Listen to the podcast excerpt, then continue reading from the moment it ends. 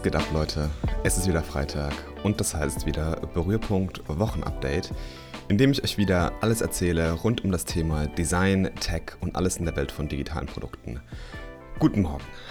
Während ich jetzt meinen äh, Kaffee schlürfe, sind wir schon in der siebten Ausgabe und ja, wow, wie die Zeit verfliegt. Ja. Äh, mir kommt das so vor, als hätte ich gerade gestern irgendwie den Record-Button gedrückt und die Woche ist schon wieder rum. Und nach meinem letzten äh, erfolgreichen 10-Kilometer-Rennen für die Saison und dem Ironman auf Hawaii, by the way, äh, Glückwunsch an alle Finisher und besonders Patrick Lange und Daniel Laré für diese abartig krassen Leistungen, habe ich mir mal ein komplettes Wochenende mit Code um die Ohren geschlagen. Sehr viel Code. Sehr, sehr viel Code. So viel, dass es mir auch wieder so viel Spaß gemacht hat. Und äh, dass es mir echt gefehlt hat, muss ich sagen. Aber ich glaube, wir steigen auch mal direkt mit diesem Thema ein. Wie ihr ja schon vom letzten Mal wisst, habe ich gerade äh, oder bin ich gerade mitten in einem großen und auch wirklich sehr großartigen Uni-Projekt, in dem ich mehr oder weniger so die Rolle von Design und Frontend-Coding übernehme. Und ähm, ja, was soll ich sagen? Es macht echt super viel Spaß. Klar, es ist sehr fordernd und vom Umfang, vom Umfang, vom Umfang her auch mal ein wenig äh, too much, wenn man sich auch mal noch anderen Sachen widmen will und gerade auch noch andere Vorlesungen oder Arbeit hat. Um, ähm, aber irgendwie macht es auch Spaß, einfach so ein bisschen mal wirklich, äh, ja, einfach sich hinzuhocken und wirklich mal stundenlang wieder zu coden bis tief in die Nacht rein. Wir bauen ja derzeit eine Art äh, digital, digitaler Companion für den Krankenhausaufenthalt, bei dem der Patient der Endnutzer ist. Und Ziel des Ganzen soll es eigentlich sein, alles Mögliche um das Thema Gesundheit und Krankenhaus besser zu organisieren. Also Termine, Events, Fragen, Notizen, interessante Artikel zu deiner Diagnose und, und, und. Der Tech-Stack ist ganz besonders interessant. Der ist für heutzutage eigentlich relativ Standard. Ja, wir benutzen da ein bisschen React, ein bisschen Firebase im Backend, ähm, machen alles sehr viel, sehr viel mobillastig. Und ähm, ja, ich finde es trotzdem interessant, obwohl es gerade so irgendwie Standard ist, mich endlich mal wieder so viel tiefer mit den ganzen Technologien und auch besonders React und allerlei außenrum auseinanderzusetzen. Ähm, Next.js macht dabei den Zugang zu all dem super zugänglich, wirklich. Und äh, bildet eigentlich so die Basis für alles von unserem Projekt. Einfaches Routing, React-Komponenten und, und, und. Ich bin, glaube ich, auf Next.js über irgendeinen Podcast mal gestoßen, im, im Design Details Podcast. Und ähm, da war, glaube ich, der Macher von ähm, Zeit.co im, im Interview, die unter anderem ja auch Next.js pflegen. Und ähm, ja, ich, ich liebe das Framework einfach. Also ich finde es echt super gut. Man kann super leicht starten. Wir erzielen jetzt schon sehr schnell Ergebnisse. Ich bin echt mal gespannt, wie gut das dann auch skaliert und wie sich das Ganze dann in dieser Progressive Web App Struktur verhält. Das bleibt nämlich noch äh, spannend oder wenig abzuwarten. Mal sehen, was passiert, wenn die App da größer wird. Aber alles in allem muss ich sagen, es läuft wirklich gut. Es läuft echt gut. Wir holen viel Feedback. Wir machen großartige Fortschritte mit dem Produkt. Implementieren Feature für Feature mit anschließender Validierung und ja, was soll ich sagen? I love Code. Ja? Finally again, I love Code. Ach, und by the way, äh, wir sind auch auf Product Hunt Upcoming gelauncht und äh, ich würde mich mega freuen, wenn ihr da mal vorbeischaut, vielleicht das Ding irgendwie raus in die Welt tragt, ähm, ein Like oder eure E-Mail-Adresse sogar da lasst, äh, dass wir euch mal kontaktieren können oder ihr einfach Feedback zu dem Produkt gebt. Ähm, super, super gerne. Was gibt es Neues aus der Designwelt? Aus meinem Lieblings-Design-Newsletter und ähm, People to Follow habe ich mal wieder tolle Artikel gesammelt. Unter anderem wieder einen neuen von der Nielsen Norman Group mit dem Titel Natural Mappings and Stimulus Response Compatibility in User Interface Design. Zungenbrecher, aber ist wirklich ein geiler Artikel. Im Grunde geht dieser Artikel viel auf die verschiedenen Interaktionsformen von Interfaces ein und beschreibt, was hier Sinn macht und was eher nicht so viel Sinn macht. Aber das Ganze verknüpft mit den Prozessen und Bewegungen, die wirklich tief im Gehirn verankert sind. Ja. Und ich muss echt sagen, ich liebe ja diese psychologischen Aspekte äh, von Design und finde solche Artikel immer super interessant. Das, ja, wie soll man sagen, das schärft einfach irgendwie so das Verständnis. Ja. Und außerdem sind wieder viele tolle Beispiele drin, wie zum Beispiel das iOS Control Center, ähm, wie das irgendwie so deine, ja, deine Gehirnmappings irgendwie übernimmt, dass zum Beispiel, wenn du irgendwas hochslidest, wird es dann lauter, ähm, dass halt High ist gleich Up und sowas. Also das ist richtig, richtig gut. Ein sehr, sehr interessanter Artikel mit tollen Beispielen. Unbedingt reinschauen. Link dazu natürlich in den Shownotes. Ja? Ähm, weiter geht's dann mit einem Artikel, der mich irgendwie auch ja, durch die Überschrift gecatcht hat und geht darüber, wie man seine Habits, also seine Gewohnheiten ändern kann oder auch ausführen kann mal, ähm, indem man seine Umgebung korrekt gestaltet. Also was für einen Einfluss deine Umgebung auf deine Produktivität zum Beispiel hat. Super interessant und wenn man mal drüber nachdenkt, auch gar nicht mal so blöd, ja. Link gibt es natürlich in den Shownotes, ist ein Artikel auf Medium. Ähm, fand ich gut, ist bei mir irgendwie in dem, im, im Sidebar-Newsletter, glaube ich, gelandet. Von daher, geile Sache. Und ja, natürlich, was darf nicht fehlen? Eine Case Study. Ähm, ich höre in der letzten Zeit wieder viele Hörbücher und bin da ähm, super viel auf Audible unterwegs. Und passend dazu habe ich auch eine schöne Case Study gefunden, welche sich vornimmt oder welche es beschreibt, wie man wieder Ordnung in diese chaotische Audible Library bringt. Weil momentan ist es ja irgendwie einfach nur so, so eine Liste und wenn man da mal 50 plus äh, Hörbücher drin hat, kann das so ein bisschen chaotisch werden.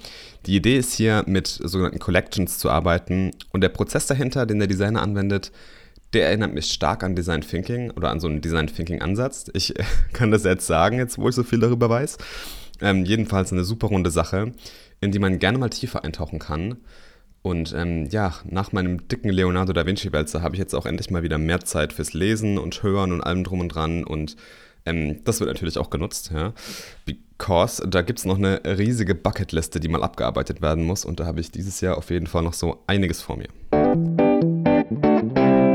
Und was gibt es sonstiges, so Neues? Ähm, ja, die nächsten Sachen, die ich jetzt entdeckt habe, lassen sich irgendwie nicht so richtig einordnen und es gibt keine großen Kategorien.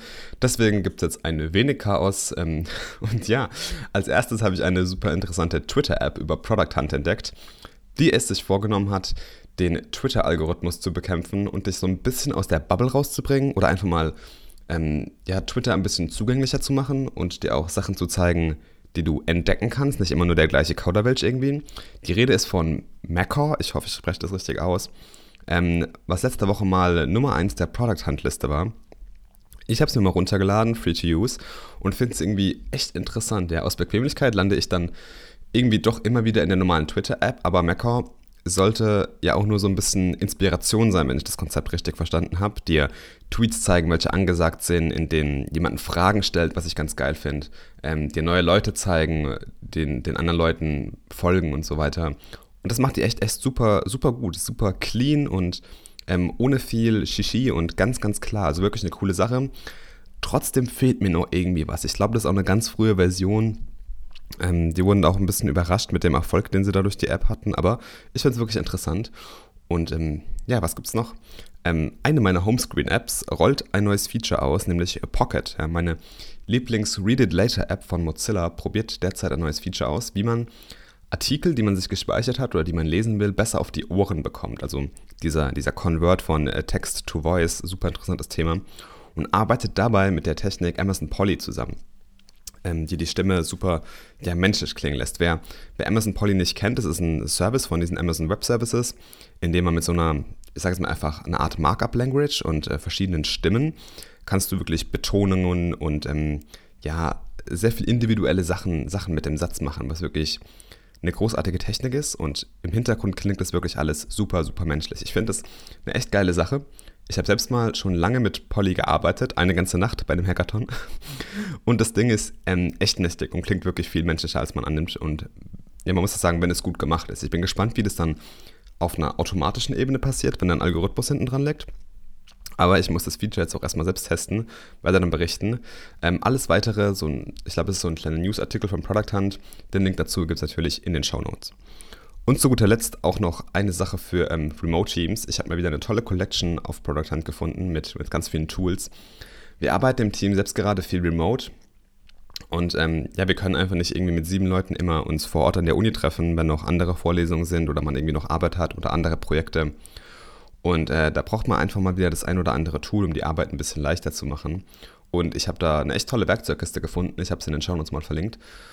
Und ähm, ja, so das ganze Thema auch so ein bisschen Culture im Team aufbauen, also Team Culture irgendwie über Slack, ähm, ist auch eine ganz neue Herausforderung für mich. Da bin ich irgendwie so ein bisschen in die Rolle gestoßen, das Team zusammenzuhalten. Macht aber super viel Spaß. Ich habe da echt viele Erkenntnisse gewonnen. Viele Erkenntnisse, die ich auch auf andere Sachen übertragen werde, bestimmt. Wir haben beispielsweise ganz viele Channels für unterschiedliche Sachen, auch ein Channel, wo einfach mal nur random Zeug reinkommt, was glaube ich auch mal ganz wichtig ist. Und ähm, ja, auf jeden Fall eine coole Sache. Ähm, zu guter Letzt habe ich jetzt auch noch was gefunden. Ich muss gerade schauen. Ja, genau, des Weiteren habe ich nämlich noch ein hoffentlich tolles Buch gefunden und auf meine Leseliste gepackt. Company of One heißt das. und beschreibt eigentlich, warum man nicht immer nach unendlichem Wachstum streben sollte und sondern auch einfach mal vielleicht ein Unternehmen klein lassen sollte und man trotzdem sehr viel Erfolg haben kann, trotzdem mehr Customer bekommen kann. Und das Ganze vielleicht sogar als Ein-Mann-Unternehmen, ja, was ja so ein bisschen so mein Traum ist, so dieses Indie-Maker-Leben. Ähm, weitere Infos dazu auf der Webseite des Buches und auch auf Product Hunt. Das war es jetzt auch schon wieder. Ähm, tolle Woche, sehr produktiv und ich bin schon gespannt, wie es weitergeht. Ja? Ob ich nächsten Freitag auch um 5 Uhr morgen hier sitzen werde und den Podcast aufnehmen werde. Wir werden es sehen. Nächste Woche geht es auch für ein paar Tage nach Berlin. Da freue ich mich echt mega drauf. Ein oh, wundervolles Konzert anschauen von Bon Iver. Und ähm, ja, mal wieder einfach was anderes sehen und nach gefühlten Ewigkeiten auch mal wieder ein bisschen die heimische Hauptstadt erkunden. Ne? Und nächste Woche gibt es dann wahrscheinlich auch wieder eine neue Folge 2 zu 2. Da haben wir einen Aufnahmetermin, der David und ich. Also ähm, die Lauscher und Glubscher aufsperren und aufmerksam bleiben. Und ich würde sagen, wir hören uns wieder nächsten Freitag und bis dahin verabschiede ich mich wie gewohnt mit den Worten Keep creating awesome stuff. Ciao.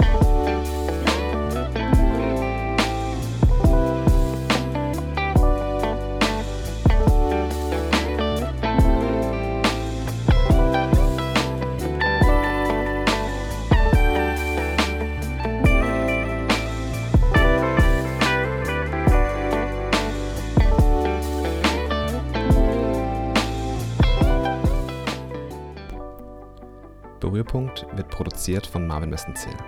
Dieser Podcast ist eine eigenständige Entwicklung und Produktion, welche in keinster Weise durch finanzielle Mittel oder Sachmittel in irgendeiner Form unterstützt wird. Wenn dir der Podcast gefällt und du ihn unterstützen willst, würde ich mich über eine positive Bewertung auf iTunes sehr freuen. Erzähle auch gerne deinen Freunden und Kollegen davon und teile es. Bei Fragen, Feedback, Anregungen oder auch Kritik gerne per Mail an hello at marvinmessenzähl.com oder direkt auf Twitter oder Instagram an @yomarvin. Y-O-O Marvin. Klein und zusammen. Meinen Blog findest du auf marvinmessenzähl.com. Dieser Podcast wird auf allen üblichen Podcast-Portalen veröffentlicht.